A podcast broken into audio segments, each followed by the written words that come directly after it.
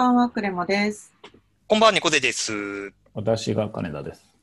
純喫茶エピソード、ボリューム456をお届けいたします。はい、よろしくお願いしまおす。願いします。はい、あのー、前から聞いてくださってる方はご存知なんですけど、最近ちょっとこの番組をリニューアルしますと宣言して、3週間ぐらい休んでたんですかね。2週間かな。うんと休みをいただいて、えーうん真相回転をしました。純喫茶エピソードです。はい、はい、改めましてよろしくお願いします。はい、よろしくお願いします。で今回から結構あの配信のシステムも変えることにして、あのノートで公開することにしたり、あ新しい視聴者の方に届けていきたいなっていうこともあって、改めてこの番組とは何なのかとか、あとちょっと喋ってる人の自己紹介とかを入れさせてもらおうと思ってます。で、まずこの番組とは何なのかなんですけど、まあ、あの、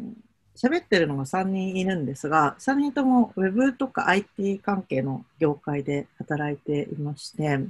まあ、その界隈のド直球の話じゃなくて、ちょっと周辺の話をゆるっと話すっていうのがコンセプトです。で、あの、あんまりこう、クオリティを求めるというよりはですね、寝る前にだらって聞いて、あ、なんかちょっと面白いな、人のあったかみみたいなのを感じて、すやすや寝れるぞみたいなコンセプト。あともう一つ裏テーマで3人でいつも言ってるのが、雑誌の一番後ろの方の一色釣りのページのなんかコラムみたいな感じで、あのメインの話から周辺にある話題なんだけれど、少し外れたところでホッとできるみたいなところを目指してます。なんか付け加えることあります？お二人。まあ程よく聞き流せる番組でありたいみたいなこともちょっと考えてるっていう感じかなと。うんうんですね。そうですね。うんそんな純喫茶エピソードなんですけれども、えっ、と、じゃあ自己紹介っていうのもちょっと40秒ずつぐらい入れさせていただくと、まず最初私はあのクレマと言います。で、えっ、と、某事業会社で UI、UX デザイナーとして働いてます。番組を始めた時はフリーランスのウェブデザイナーだったんですけども、まあいろいろあの仕事の内容、領域を少し広げてまして、今は会社で働いてます。うん、なんだろう。趣味がサルサというダンスなんですけど、ちょっと今コロナでお休みをしてるんですが、その話は後でゆっくりしようかなと思います。よろしくお願いします。じゃ次は、えー金田さんお願いします。はい。えー、フリーランスでウェブディレクター、えー、プロジェクトマネージャー、マネジメントをしてます、金田義明です。えーっと、まあ、基本的には、まあ、その、このポッドキャスト始まるときも、まあ、もともと、まあ、ラジオはよく聞いて好きで、その辺から興味持って、えー、クレマさんが、まあ、やりたい人みたいな感じで、このエビとマレーって言ってくれたので、やりますって感じで、それがもう早8年うん。っていう 感じですけども。まあなんか、あの、最初のあの説明もありましたけど、基本的にはまあ緩い感じで話しつつ、っていう流れの中でやってきてはいるので、まあ自分自身もまあ仕事の面でも割と、まあその場の、えー感じを汲み取りつつ、まあやりたい方に持っていくっていうのを、まあモットーにして、まあ仕事してるみたいな、そんな感じです。まあ、なので、まあ、聞いていらっしゃる方も、ウェブ系の方、そうじゃない方もいらっしゃるとは思うんですけど、まあ、あのそういう、まあ、ウェブ系を、まあ、ベースはとはしてますけど、まあ、緩い感じでやってますので、まあ、気取らずに聞いてもらえたら嬉しいなとは思ってます。はい、ありがとうございます。じゃあラスト、猫背さんお願いします。はじめましての方もいらっしゃるかと思いますが、えー、猫背と申します。今は、もともとウェブ制作の会社で、まあ、インフォメーションアーキテクトという立ち位置で、サイトの情報設計だとかをメインでお仕事させてもらっていたんですが、まあ、去年ちょっと転職しまして、まあ、仕事の立ち位置的には同じなんですが、えー受託のウェブサービスだとかシステム開発の会社に、えーちょっと入りまして、まあ、そちらでちょっとお仕事をさせてもらってるっていう感じですと。で、えーそうですね。まあ、趣味が割と、まあ、テレビ、ラジオ、あと、そのお笑いだとか、割とそのあたりの、ええまあ、エンタメ、サブカルみたいなところを割と好みにしているので、まあ、割とそういう話題が番組の中では自分は多いかなという感じですね。で、まあ、ポッドキャスト自体はこの番組の前に、ちょっと2年ぐらい、3年ぐらい、えー、やっていたものもあって、それも含めるともう10年近く、実は細々とやってきているので、まあ、まずはその長く続けることっていうところも、えー、目的にはありつつ、なんというか、この番組というか、その、なんかウェブ制作のハウトゥーとかに寄りすぎないで、でも、その自分たちの立場だから、なんか気づけ、気づいたこととか、分かったことみたいなところをなんか、ゆるくシェアできたらいいなと考えております。よろしくお願いします。はい。ありがとうございます。ということで、えー、っと、そもそもこの番組とはと自己紹介をしてきました。はい。で、リニューアルなんですけど、改めて言うと、なんか今までタンブラーっていうあのサービスに登録してたんですけど、ちょっとそろそろですね、あの、あまりそこら辺界隈に人がいないんじゃないかっていう ございまして、私の後ろですっごいこうサイレンになってますけど、気にしないでください。で、あの、まあ、最近、ウェブ界隈の人、それ以外の方もノートの周りに集ってることが多いのではっていうところから、まあ、ノートでちょっと書いていこうっていうのがありまして、あの、収録の裏話とか関連リンクみたいなのもちょこっとノートの方に書いていこうかなと思ってます。なので、音声データは SoundCloud に上げて、でその後あのノートに記事を書いて公開するぞで、その投稿先を、まあ、Twitter と Facebook プラス、あと、いくつか後で紹介するんですけれども、えーと、RSS で、ポッドキャスト配信を登録して聞けるような仕組みに入れようと思ってます。って感じですかね。ざっくり。はい。ではでは、えっ、ー、と、話を進めていきたいと思います。で、あ、もう一個忘れてた。グランドルールとして3回に1回持ちネタをあの自分が持ち寄って話そうってなったので、え今日が私の回、来週が金田さんの回、で、再来週が猫背さんの回って感じでループしてまいります。で、私が今日のネタ担当なんですけど、今日は私が最近ツイッターで見つけた面白い本っていうのを紹介しようと思っています。で、さっき冒頭で私の趣味がサルサっていうダンスなんですっていう話をしたんですけど、ツイッターでウェブ系デザイン系、アート系以外に、ラテン音楽系のアカウントも私結構フォローしてまして、でそこで引っかかってきたのが、あの、独立系の出版社さんで、あの、吉郎博石さんっていう歌手の自伝をもうすぐ出しますっていう予告のツイートを見つけたんですよ。で、実はその歌手の方を私は知っていて、あの、1998年ぐらいに日本でコンサートを見たことがあったんですけど、全然有名じゃなくてっていうとすごい言い方が。日本人で知ってる人は多分ほとんどいないのに、あの、中南米ではすごく有名な方っていうそのギャップがあって、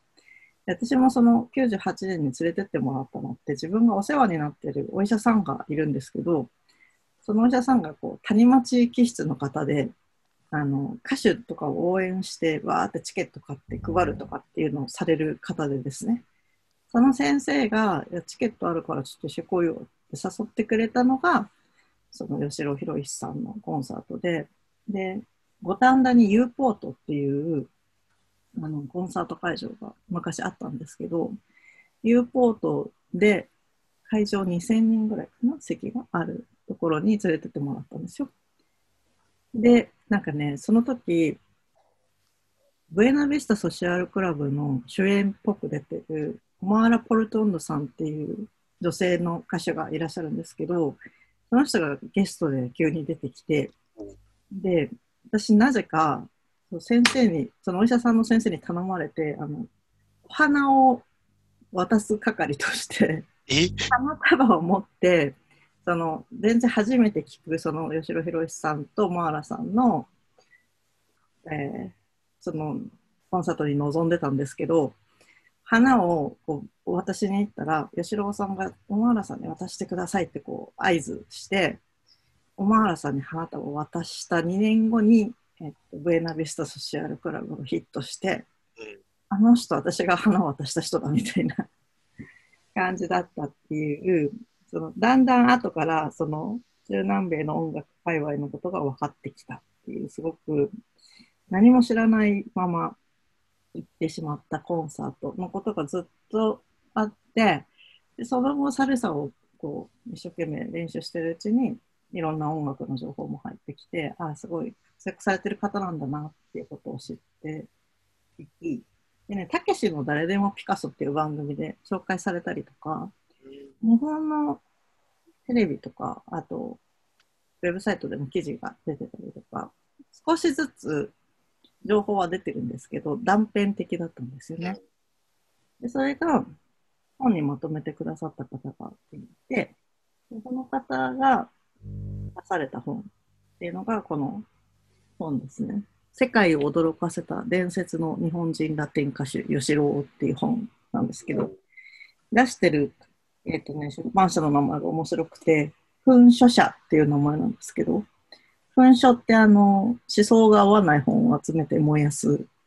はあはあはあはあ。その勲章。はい。その噴書を会社の名前にしてるっていう、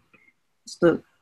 背景がわかんないんですけど、噴書されちゃうぐらい刺激的で面白いってことなのかなって勝手に思ってます、なかなか物騒な名前ですね。そうでかっこいいですよね。うん。で、噴書者噴書者さんから出てる、えっと本です。すごい分厚いんですよね。後で写真も撮ってノートに載せとこうと思うんですけど、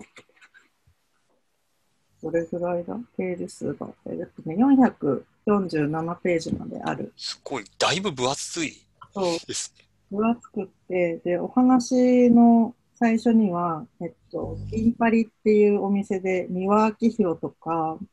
あと、あ、あの、三島さん？作家、三島由紀夫さんとかと出会ったところとかから始まってるので、あの、日本の人でも結構、なんだかな、あ、こういうところから交流があった歌手の方なんだっていうことがわかると思う。で、だんだんベネズエラに渡って、向こうでもう本当に身一つでスターダムにのし上がっていくというか、うん。どういうショーに出たら、あの、向こうで一流と認められるのかとか、駆け引きとか、あとは他の上手い歌手への憧れとか嫉妬とか、あの、ショーが終わった後にファンが寄ってきて、いい目にあったり、ひどい目にあったりとか、とにかくね、すごい、吉郎さんのこと知らなくても、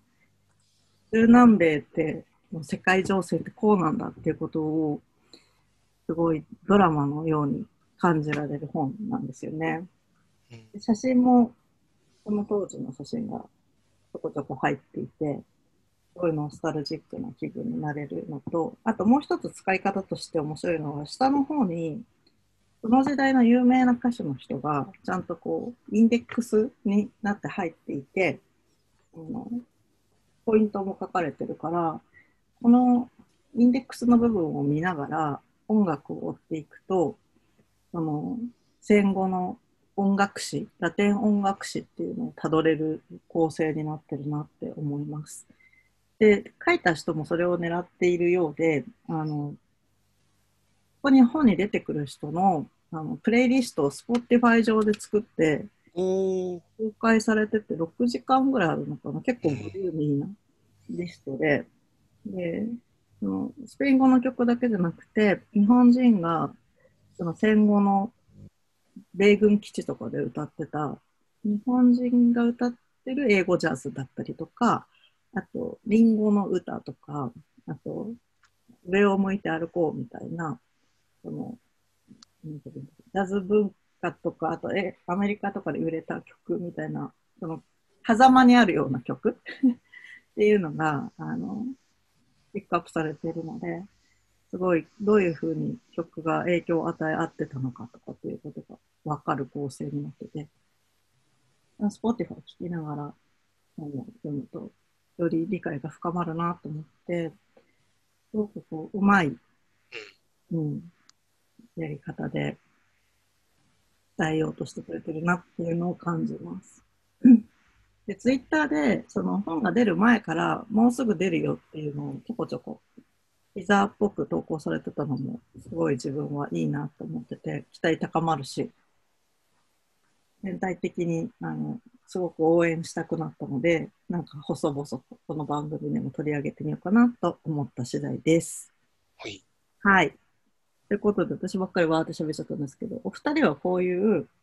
なんか、ツイッターとかフェイスブックで紹介されて読んだ本とかって最近ありました？そうですね。たまにツイッターで気になった本を、まあ、Amazon のウィッシュリストで入れて、で、なんか、ある程度溜まってきたら、まとめてガッと注文するみたいなのをうん。やってて、最近なんか3、4冊ぐらいまとめて、なんか注文ししましたね。その中で特に一冊紹介するとしたら、そうですね。まあ、そんなになんか、クレマさんほど珍しい本とかでは全然ないんですけど、あの、まあ、お笑いコンビのオードリーの若林が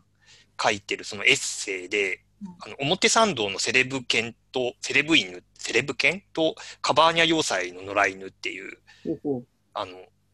うこれもともと多分3、4年ぐらい前に出たうん。エッセイ、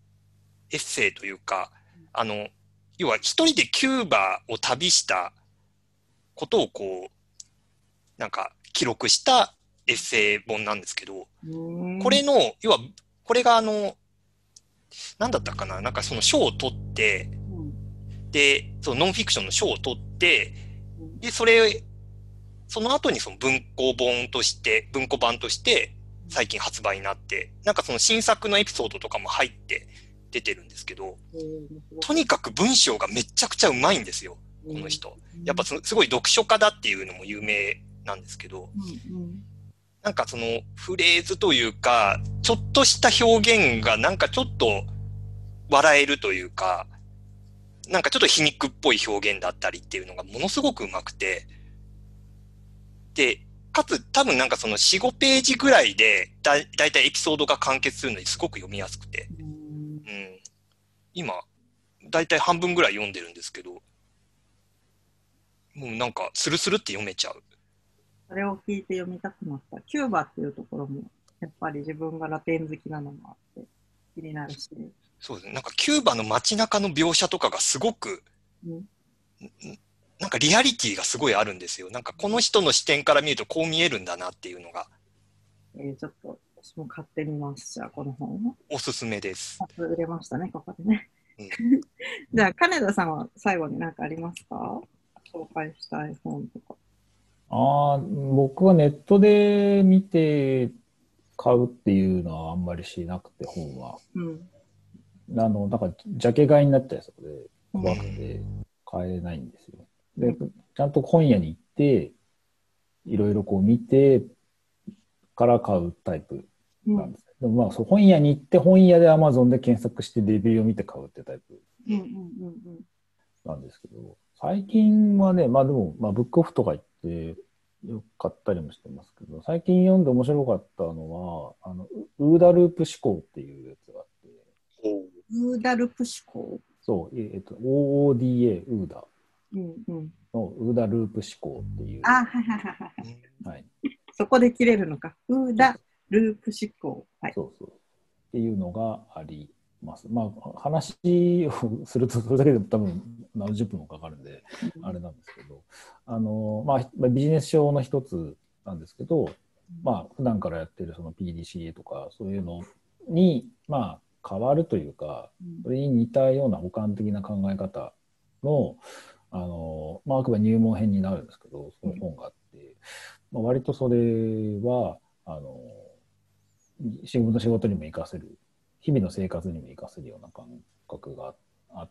て、すごく参考にはなった本うんでしたね。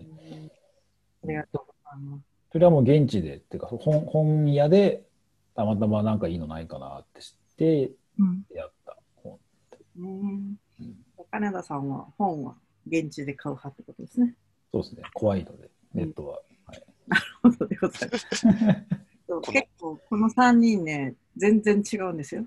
なんで知り合いなのかレベルで違うそうですね。が良いっていう、はい、ところでございました。結構初回じゃ収録長くなっちゃったから、この辺で締めましょうかね。はい。はい。ということで、今日聞いてくださった皆様どうもありがとうございました。ではこの辺でおやすみなさい。おやすみなさい。おやすみなさい。